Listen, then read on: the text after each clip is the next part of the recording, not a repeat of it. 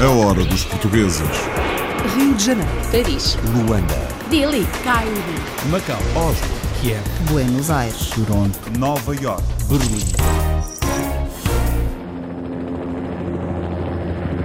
Viajamos de helicóptero até à Beira, em Moçambique, para conhecer um português que passa grande parte da vida em aeroportos. É de Lisboa, agora vive no Sudão do Sul, já viveu nos Estados Unidos, no Iraque e viaja muito.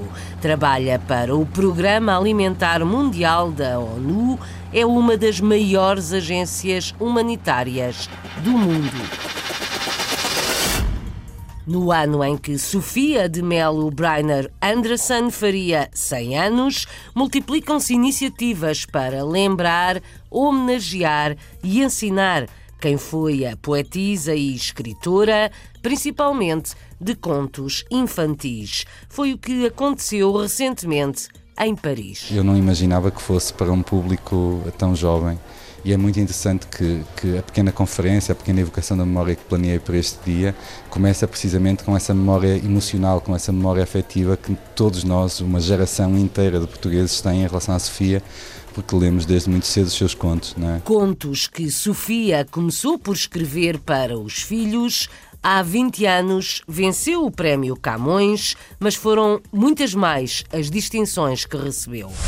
Em Bruxelas há uma portuguesa que é porteira e escritora, escreve livros infantis com uma função pedagógica. Eu tenho um livro que é La, C'est la gourmandise que fala de pessoas gulosas. E então, no livro, explica às crianças que comer um, tudo o que é doce é bom em pequena quantidade, mas que é bom também comer legumes e fruta, que é importante. Uh, cada livro tem uma parte para as crianças compreender uh, o que é bom. Uh, ainda sei bem explicar, mas que. É pedagógico também. É isto mesmo. A porteira, que sempre gostou de ler e escrever, lançou há pouco o seu quinto livro infantil, A Máquina de Viajar.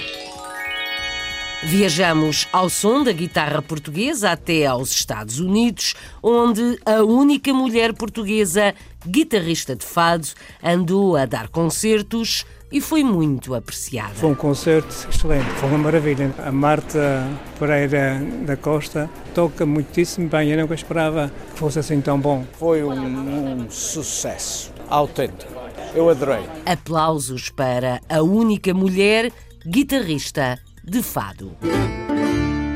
Em Elizabeth, New Jersey, o PISC é o segundo clube português mais antigo nos Estados Unidos, símbolo da imigração portuguesa na cidade. Nós somos uma cidade de imigrantes e o clube representa a imigração portuguesa. Foi desde o início até hoje continua a ser a casa que a cidade e o município respeita como representante do nosso povo. E fez 97 anos. O Clube Português Social e Recreativo de Elizabeth.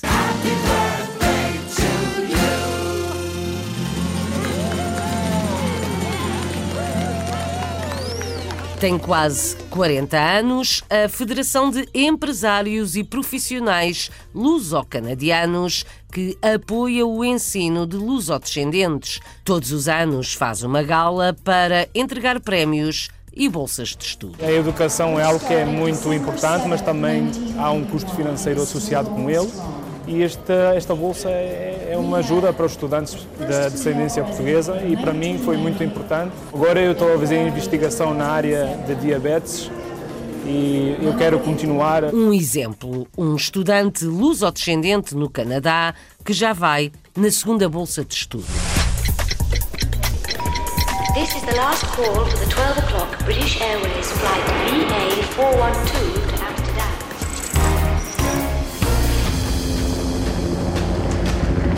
É um cidadão do mundo. Joaquim Canelas é português e passou as últimas semanas a coordenar os helicópteros do Programa Alimentar Mundial que distribuem ajuda em Moçambique. Aos 62 anos, o português de Lisboa tem a família nos Estados Unidos e a base de trabalho no Sudão do Sul, mas por pouco tempo mais.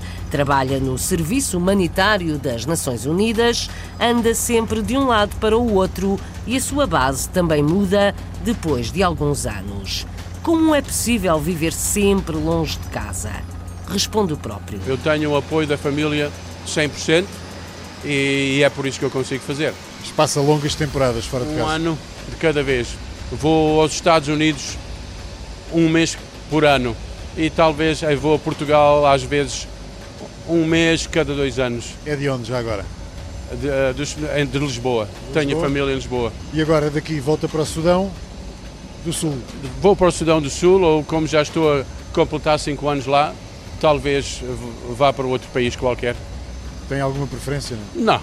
Ah, talvez Paris, Londres, era bem bom. New York City. Joaquim Canelas gosta do que faz e talvez por isso raramente desmancha o sorriso. Ele responde às perguntas do jornalista José Manuel Rosendo, enviado especial da Rádio Pública a Moçambique, depois da devastação causada pelo ciclone Idai.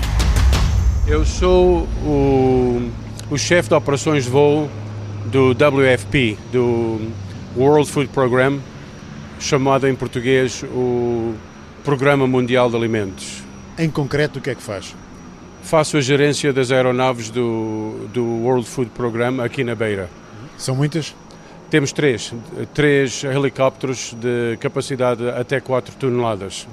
Há outras aeronaves que também controla ou é só essas do Programa tenho- Alimentar Mundial? Tenho direto controle destas três aeronaves e também fazemos muita coordenação com as outras aeronaves eh, privadas que estão aqui, que estão a oferecer os seus serviços. Está aqui há quanto tempo, na Beira? Cheguei a Moçambique no dia 14, cheguei à Beira no dia 18 e os nossos helicópteros chegaram no dia 21.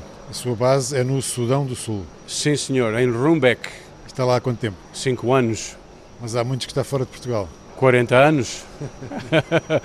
Como é, como é que foi essa escolha? Foi logo diretamente para este trabalho? Provavelmente não. A aviação? Well, a aviação foi a minha escolha desde os 17 anos, quando eu ah, me enlistei na Força Aérea Portuguesa, na base da OTA, em 1974. E a partir daí começou a minha carreira ah, na aviação. Ou seja, antes de chegar a estas funções, desempenhou outras. Sim, bastantes. Eu até tive, durante 14 anos, tive a minha companhia de aviação própria ah, no estado do Texas, em Austin, Texas, durante 14 anos, até depois do, do, do ataque terrorista ah, de 2001. Ah, 18 meses depois, então, fui à falência e tive que ir buscar um trabalho a sério. Foi logo trabalhar com as Nações Unidas? Não, não. Eu trabalhei com a Halliburton no Iraque durante dois anos. Estou com as Nações Unidas há seis anos. Fiz um ano na Somália e cinco anos eh, no Sudão do Sul. Está para ficar? Está para ficar? Pá, vou ficar até, até me aposentar. Enquanto me cá quiserem, Gosta, de- gosta disto? é, eu gosto bastante. Sente, sente que ajuda as pessoas ou É isso, é, é a ajuda das pessoas e é um trabalho, é um trabalho complicado e, e é, é excitante fazer este tipo de trabalho. a cooperação aqui com as autoridades moçambicanas foi fácil ou nem por isso? Ah, foi bastante fácil e como eu falo português é, é bastante fácil fazer a coordenação e eles são gente que nos está a apoiar 100% sem, sem pôr entraves nenhuns. A ajuda chega a pontos que as autoridades moçambicanas determinam ou é o Programa Alimentar Mundial e a ONU que estabelecem essa, esse plano? Não, é, são as autoridades moçambicanas. Nós estamos aqui a fazer o apoio à, à resposta humanitária do, do governo moçambicano. Então tudo aquilo que, faze, tudo o que fazemos é, é a pedido deles e com coordenação com eles. Tem ideia, por exemplo, de quantos voos estes três helicópteros já efetuaram desde que está cá? Ah, tem feito muitas horas de voo. Eu sei que ah, o World Food Programa já distribuiu mais de mil toneladas, das quais 200 toneladas foram voadas pelos nossos helicópteros e as outras restantes foram por caminhão. Os acessos ainda não estão recuperados, está para ficar ainda mais uns dias, pelo Sim, menos. mais um mês ou dois pelo menos e depois vamos ver. Nós também temos uma função que ainda não foi estabelecida em muitos países, que é providenciar ah, apoio aéreo para, para as ONGs e para a comunidade internacional, ah, para eles poderem entrar e sair de- dos vários pontos onde eles estão estabelecidos. Isso ainda não estão a fazer? Ainda não, ainda não estão, estamos a fazer, mas não, não é como seja uma, uma operação diária ou semanal de rotina como se faz noutros países. Também levam hospitais de campanha das ONGs? Sim, das ONGs uh, e de, que são apoiados por alguns grupos uh, estatais de alguns países e também de ONGs. Já voamos uh, quatro hospitais completos que já estão a ser montados ou já foram montadas e já estão operacionais em muitas áreas aqui à, à volta da beira. Por acaso, uma das coisas que, que as pessoas também me disseram uh, é que a ajuda humanitária não pode ser entendida só naquela baliza do alimentos e pois. saúde pública. Há pois. outras coisas que as pessoas precisam, nomeadamente nas aldeias, pedem, por exemplo, enxadas. Sim, já, também já mandamos. Já mandamos enxadas, já mandamos sementes, baldes, abrigos, uh, tendas, uh, lonas, panelas, instrumentos de cozinha para poderem fazer refeições comunitárias. Tudo isso já, já, já faz parte do programa. Na perspectiva que tem, certamente tem essa informação, há ainda muitas zonas inacessíveis por terra? Bastantes, bastantes.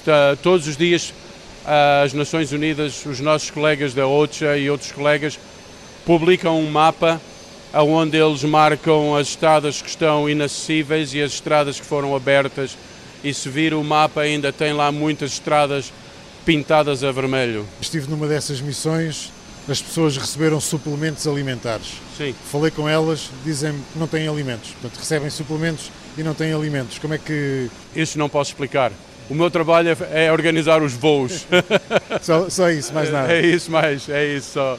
Não quero entrar na sua vida privada, Sim. mas este, este tipo de trabalho, como é que se conjuga com a vida familiar? É preciso ter, é preciso ter uma esposa e uma família que dá muito apoio, primeiro, e também entendem bem o tipo de trabalho que eu faço. Eu tenho o apoio da família 100% e é por isso que eu consigo fazer. Mas passa longas temporadas fora de casa? Um ano de cada vez. Vou aos Estados Unidos um mês por ano e talvez vou a Portugal às vezes um mês cada dois anos. É de onde já agora? De, eh, de, de Lisboa. Lisboa. Tenho família em Lisboa. E agora daqui volta para o Sudão do Sul? Vou para o Sudão do Sul ou como já estou a completar cinco anos lá, talvez vá para outro país qualquer. Tem alguma preferência? Não. não. Ah, talvez Paris, Londres, era bem bom. New York City. Não, em termos de trabalho deste género, gostava, gostava de ir para algum país? Não, talvez gostasse de ir para um país onde eu tivesse talvez um, ah, uma vida um pouco mais livre, ah, sem estar dentro de, de uma base ou de um compound. Ah, Passa a vida aqui no aeroporto, não é? Estamos no aeroporto. Aqui, exatamente. E ainda não saí, ainda não fui à cidade, só conheço, só conheço o aeroporto e o caminho para o hotel. E esta é quase a sua música preferida, banda sonora, é, não é? é, é, é Põe-me a dormir, não é? À noite. Há 40 anos a viver fora de Portugal, Joaquim Canelas é coordenador de operações do Programa Alimentar Mundial das Nações Unidas. Deu esta entrevista recentemente ao jornalista José Manuel Rosendo, enviado especial da Rádio Pública a Moçambique. Foi no aeroporto da cidade da Beira. A hora dos portugueses.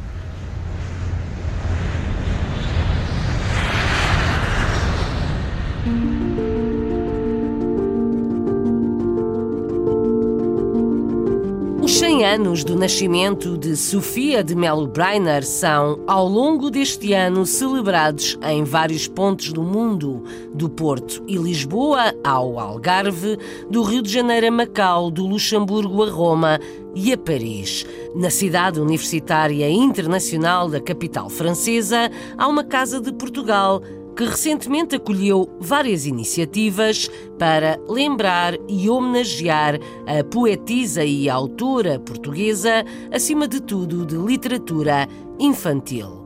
Os mais velhos gostaram de ver os mais novos a ler e a aprender mais sobre Sofia.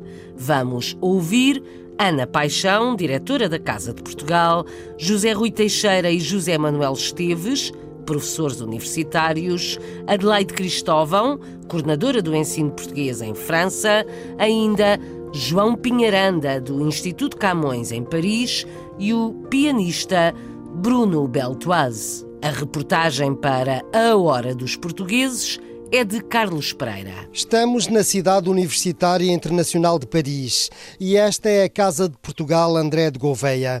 É aqui que tem lugar uma sessão de homenagem a Sofia de Melo Breiner, precisamente no ano do centenário do seu nascimento. E esta sessão fez todo sentido porque permitiu associar não só a parte académica, a parte da coordenação do ensino, também do ensino das crianças, porque a Sofia tem toda essa dimensão da literatura infantil-juvenil que era importante associarmos também, não ficarmos só no mundo académico. Eu não imaginava que fosse para um público tão jovem e é muito interessante que, que, a pequena conferência, a pequena evocação da memória que planeei para este dia, começa precisamente com essa memória emocional, com essa memória afetiva que todos nós, uma geração inteira de portugueses, têm em relação à Sofia, porque lemos desde muito cedo os seus contos. Não é? Um concurso sobre Sofia de Melo Breiner foi organizado pela Coordenação do Ensino de Português em França. Um concurso difundido junto das escolas onde lecionam professores de português, contratados por Portugal. O concurso para os alunos do primeiro ciclo uh, tinha duas vertentes. Era Sofia Ilustrada ou então, portanto, um postal uh, dedicado a uma personagem da Sofia. As crianças tinham que, numa primeira modalidade, escrever um postal a uma das personagens uh, de um conto que tivessem lido da Sofia de Melbrenner. Entrei no júri também porque sou muito curioso e queria ver como é que uh, textos que eu conheci, que li há tanto tempo e que foram tão importantes para mim, eram tratados pelas crianças 40 anos depois.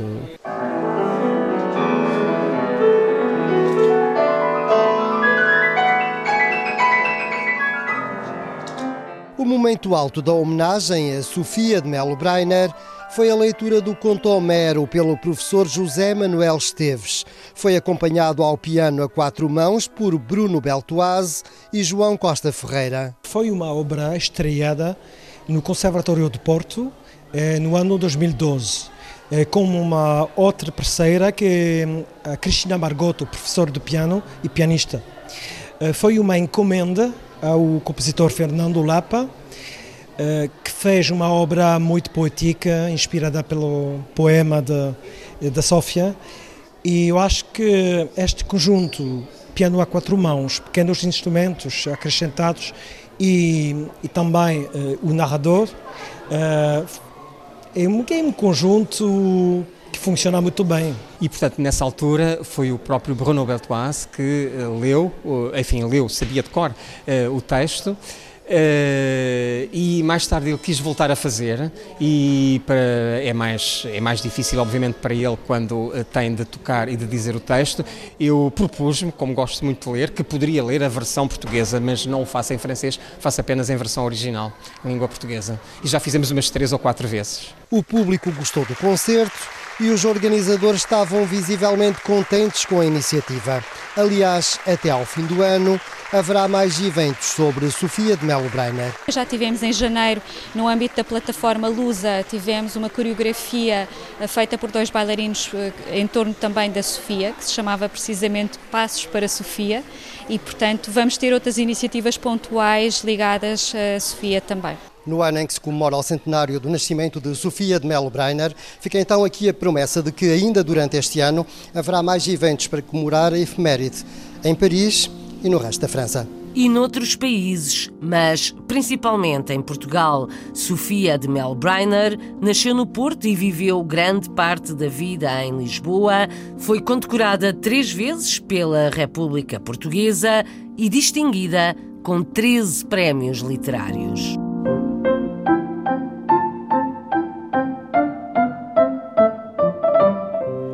Bruxelas que vive uma luso-descendente que lançou há pouco o seu quinto livro infantil. Silvia Bandas é porteira na capital europeia, mas sempre gostou muito de ler e escrever. Quis ser mãe e não pôde, talvez por isso começou a escrever e a publicar histórias para crianças. Nasceu na Bélgica e escreve em francês, mas confessa que gostava muito de publicar em português. As declarações da porteira escritora foram feitas ao jornalista Carlos Pereira, que apresenta esta autora. Um homem das letras, nesta Hora dos Portugueses. Silvia Bandas nasceu na Bélgica, filha de pais alentejanos. É porteira num edifício em Bruxelas, mas também é escritora e já publicou vários livros de histórias para crianças. Gosto muito de trabalhar com as crianças e depois escrevi o livro porque tenho dificuldade a ser mãe e gosto muito dos contactos de criança, então escrevi quase disto. E já pequenina gostava muito de escrever, uh, gosto muito de ler e depois, uh, pequenina, escrevi histórias, depois deixei o, o, a escrita de lado, uh, continuei a fazer o estudo e tudo, e depois um dia para o outro, não sei porquê, comecei, a, comecei a, a, a escrever outra vez, uh, vi também uh, a história da, escritora do Harry Potter, tinha gostado muito e comecei a voltar a escrever para as crianças, especialmente para o meu afiado, uh, que gosta muito de ler. Silvia Bandas só escreve em língua francesa. Diz que não está à vontade em escrever em português, apesar de ter vivido há alguns anos em Portugal. Alors, eu nasci cá, os meus pais são os dois portugueses, uh, tive cá muitos anos, abalei para Portugal durante seis anos uh, quando acabei a escola e depois acabei por voltar cá na Bélgica novamente, mas estive lá, gosto muito de Portugal, vou lá todos os dois anos uh, ver os meus pais e, e passo lá um bom momento. Os livros de Silvia Bandas evocam mundos fantásticos e de magia, e por vezes recorre às ilustrações de Maria João Raimundo. Mas a autora tem sempre a preocupação de escrever livros pedagógicos. Do género, tem um livro que é la, C'est la gourmandise d'Anaïs, fala de pessoas gulosas, e então no livro explica às crianças comer um, tudo o que é doce é bom em pequenina quantidade, mas que é bom também comer legumes e fruta, que é importante, uh, voilà, cada livro tem uma parte para as crianças compreender uh, o que é bom, uh, ainda sei bem explicar, mas que... É pedagógico também. É isto mesmo cada livro tem. Tem outro livro que é o Prince Touami, que fala da tradição que havia antes no Marrocos, que as mulheres tinham de obrigação de casar com um, o preto, um, a pessoa que os pais diziam, mas neste caso fiz com o rapaz. É o rapaz que é obrigado, que é príncipe, e quando vai ser rei é obrigado a casar com uma das raparigas que os pais vão dar, mas ele não está de acordo, e então vai à procura da princesa dele. Cada história tem voilà, uma coisa pedagógica que explica às crianças uh, voilà, o livro. Os livros de Silvia Banda estão disponíveis em algumas livrarias de Bruxelas, como aqui na livraria Ma Campagne, mas a autora vende sobretudo graças às plataformas digitais e à sua participação em salões literários na Bélgica ao princípio comecei com uma editora uh, alternativa, quer dizer que é uma editora que publica, uh, temos fazer nós a promoção, uh, porque agora cá, na Bélgica e na França é muito difícil de ter editores, as grandes casas de edição então, já têm os autores dele, então é difícil de, como dizer, que o livro saia deles, e então comecei devagarinho e agora estou na edição Exaco, que é uma edição, uma casa de edição em França, Uh, com quem eu trabalho. Já publiquei dois livros, que é Garomandis d'Anaïs e Chan la Fiumain d'Or. Uh, donc, e agora estou à espera um, a publicar uh, La Machine à Voyager, que é uh, a máquina de viajar. O próximo livro de Silvia Banda já está escrito, vai ser mais um livro em francês, mas a escritora gostava mesmo de publicar em língua portuguesa. Já saiu o novo livro de Silvia Bandas, chama-se A Máquina de Viajar.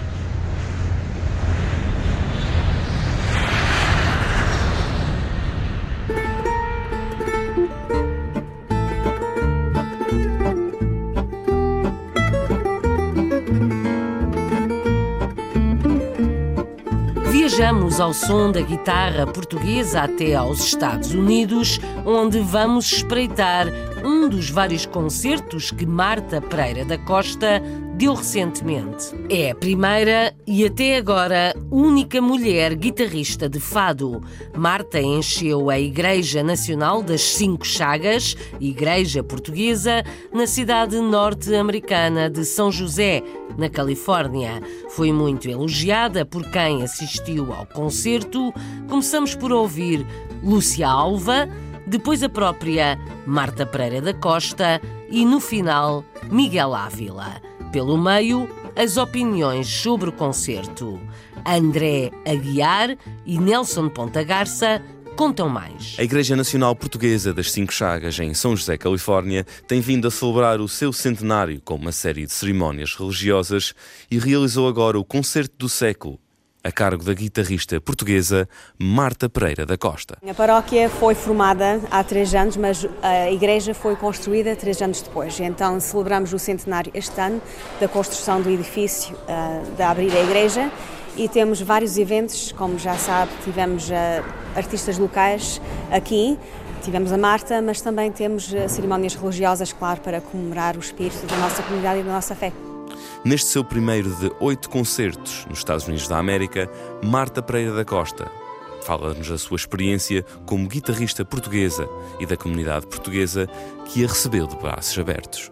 Eu, quando comecei a tocar, nunca pensei se era a única mulher, se não era. Uh, acho que sinto uma responsabilidade grande para com as outras mulheres que viram a seguir. Quero ser um exemplo, quero mostrar muito esforço, muita vontade de ser melhor e de fazer bem feito. Sempre que venho aos Estados Unidos e sou muito bem recebida, Fui muito bem recebida aqui em São José, vai ser inesquecível. É a minha primeira tour com o meu projeto a solo e comecei aqui da melhor maneira com um concerto fantástico, com um público incrível. Não, não me vou esquecer desta noite. O concerto do século e uma lição de guitarra portuguesa que deixaram as melhores impressões nos portugueses São José, como atestam o comandador Manuel Betancourt e Manuel Cabral, da Aliança Jorgense, e também João Manuel Dias, da Rádio Portugal e USA. Foi um concerto excelente, foi uma maravilha, não, não tens dúvida. A Marta Pereira da Costa é uma guitarrista, não tens dúvida, ela toca muitíssimo bem, eu nunca esperava que fosse assim tão bom. Foi um, um sucesso autêntico. Assim é que a gente gosta das coisas, sempre que sai bem, assim como esta saiu aqui esta tarde, eu adorei. Vamos lá, uma lição da guitarra portuguesa. Eh, eu acho de que a Marta bateu em todos os cantos, adorei eh, e espero que volte mais vezes aqui à comunidade portuguesa porque a gente bem merece. Miguel Ávila promete eventos para todos neste centenário, com o grupo de fados de medicina de Porto e uma grande gala em julho a encerrar as comemorações. Em 9 de junho, o espetáculo da Mission Chamber Orchestra com um tenor português terminam a 13 de julho com uma grande gala e um espetáculo de fatos também com a fadista portuguesa Mara Pedro. Ao fim de 100 anos, a Igreja Nacional Portuguesa das Cinco Chagas ergue-se alta em São José, na Califórnia, uma lembrança duradoura que os portugueses nunca esquecem: a sua fé, o fado e a saudade. A saudade tão cantada no fado. A hora dos portugueses.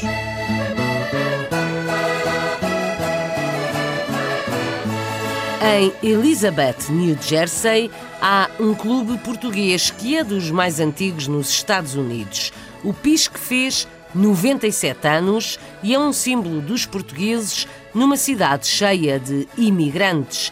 Vamos ouvir Fernando Albuquerque, que é o presidente do Clube Social e Recreativo Português.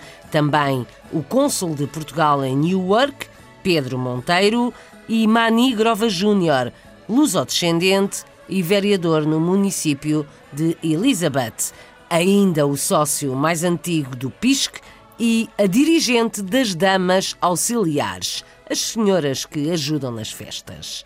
No clube há ranchos folclóricos e aulas de português, entre outras atividades. O Portuguese Instructive Social Club celebra 97 anos de existência, o que faz deste o segundo clube luso-americano mais antigo dos Estados Unidos. O Ricardo Pereira é o guia da Hora dos Portugueses. A data do aniversário, 16 de março, foi celebrada com pompa e circunstância.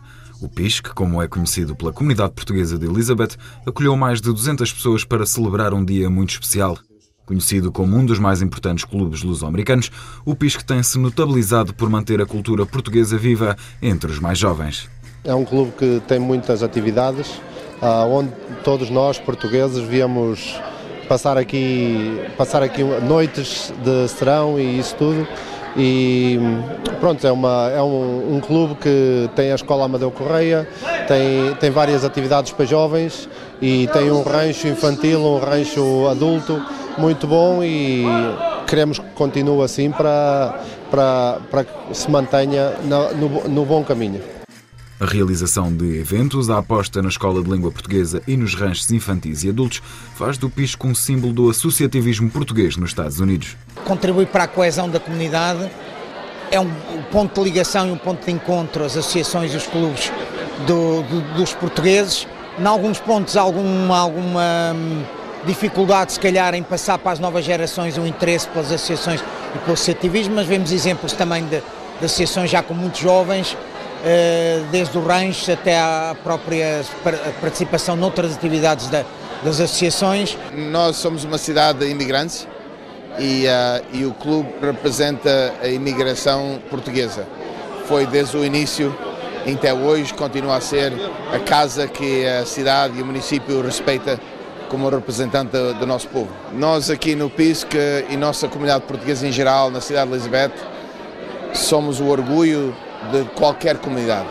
Também presente no aniversário do Pisco esteve o sócio mais antigo do clube, Manuel Grova Senior, é membro do clube desde 1961. A gente tínhamos o clube que era na terceira rua, onde está hoje uma escola, e aqui só levava 200 e poucas pessoas. Este, este é o dobro. É o dobro, temos mais terreno, não se podia parquear um carro lá, temos que parquear cá no sidewalk ou no, cá fora. Este não, já tem aqui parque e tudo. O amor dos luso-americanos pelo Clube de Elizabeth é tão grande que foi criado um grupo organizado de voluntárias para ajudar nos eventos organizados pelo PISC. A nossa função é tomar conta de todos os eventos, ajudar o presidente com a decoração e a, a comida ajudar muitas vezes a, servir às mesas uh, e também a divertir-nos um pouco com estas funções que são um bocadinho, tiram-nos bastante tempo da nossa vida familiar, mas que acabamos por nos divertir também bastante. O 97 aniversário do PISC teve ainda direito à atuação dos ranchos infantis e adultos e, como é óbvio, o bolo não faltou. A caminho do centenário, o PISC clube português em Elizabeth, New Jersey, o segundo clube português mais antigo nos Estados Unidos.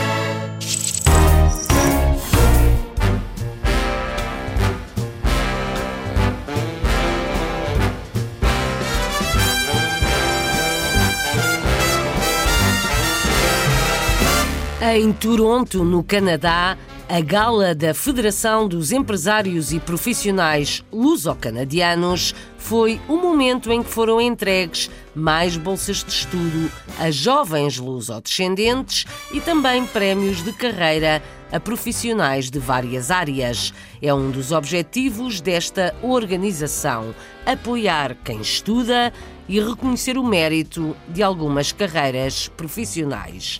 Eduarda Souza Lol é dirigente da Federação Luso-Canadiana, Daniel Daeira é estudante e bolseiro, tal como Kyla Maura, que fala em inglês.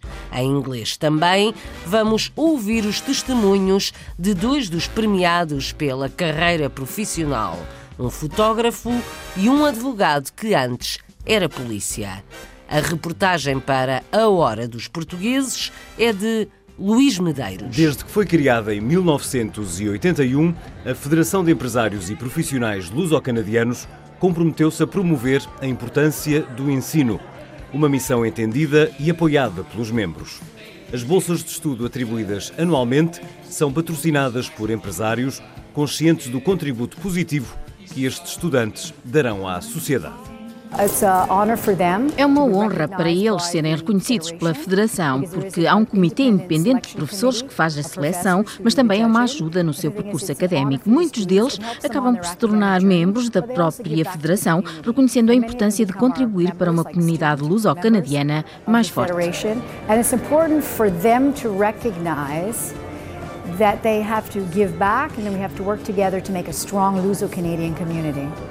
O número de bolseiros este ano foi proporcional às galas realizadas, ou seja, 37. São maioritariamente alunos do ensino secundário e de vários níveis de formação universitária, todos eles gratos com a ajuda financeira recebida. É a segunda vez que eu recebo este prémio. Da primeira vez foi há dois anos, quando eu era estudante universitário, e agora estou a fazer o meu mestrado e a educação é algo que é muito importante, mas também há um custo financeiro associado com ele e esta, esta bolsa é, é uma ajuda para os estudantes da descendência portuguesa e para mim foi muito importante. O ensino pós-secundário está cada vez mais caro e, no meu caso, ajuda muito com a formação em medicina. O dinheiro é importante, como também são estes conhecimentos que travamos. Durante a celebração, são ainda atribuídos prémios de reconhecimento a profissionais lusodescendentes em áreas diversas.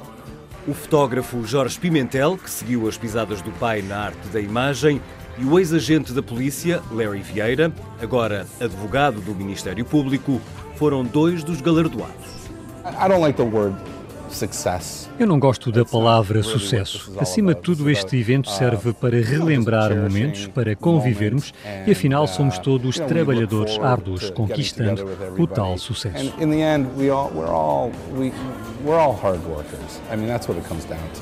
Everybody has their own way of, of, of becoming successful. Grande parte da minha carreira foi entre a comunidade enquanto polícia da Esquadra 14 em Toronto, servindo uma enorme fatia da população portuguesa no centro da cidade. Foi essa experiência que me fez querer crescer, estudar direito e continuar a trabalhar como advogado em Toronto. Conhecida pela boa integração na sociedade de acolhimento, a comunidade portuguesa na província do Ontário olha para o futuro segura de que bons cidadãos e profissionais vão continuar a destacar-se. O número de portugueses a trabalhar no sistema canadiano de saúde ainda é baixo. Portanto, estou muito feliz de estar aqui e pela minha escolha de carreira. Agora eu estou a fazer investigação na área de diabetes e eu quero continuar a fazer esta investigação e possivelmente formar uma carreira disto como um, um cientista num hospital a trabalhar com pacientes e, e melhorar a vida deste, destes pacientes. Este era o estudante investigador Daniel Daeira e antes outra estudante bolseira, Kayla Maura.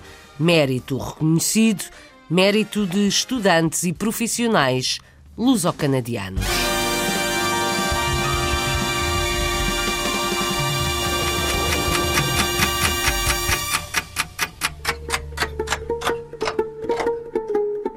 Estivemos em Toronto, mas começámos na cidade da Beira, em Moçambique, onde conhecemos um português que coordena a operação de helicópteros de ajuda humanitária para o Programa Alimentar Mundial.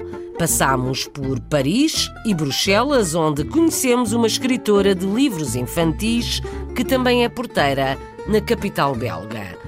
Ouvimos a guitarra portuguesa de Marta Pereira da Costa, nos Estados Unidos, e ajudámos a apagar as 97 velas de um dos clubes portugueses mais antigos no país, o PISC, na cidade de Elizabeth. A Hora dos Portugueses, com sonoplastia de Paulo Cavaco, edição e apresentação de Isabel Gaspar Dias.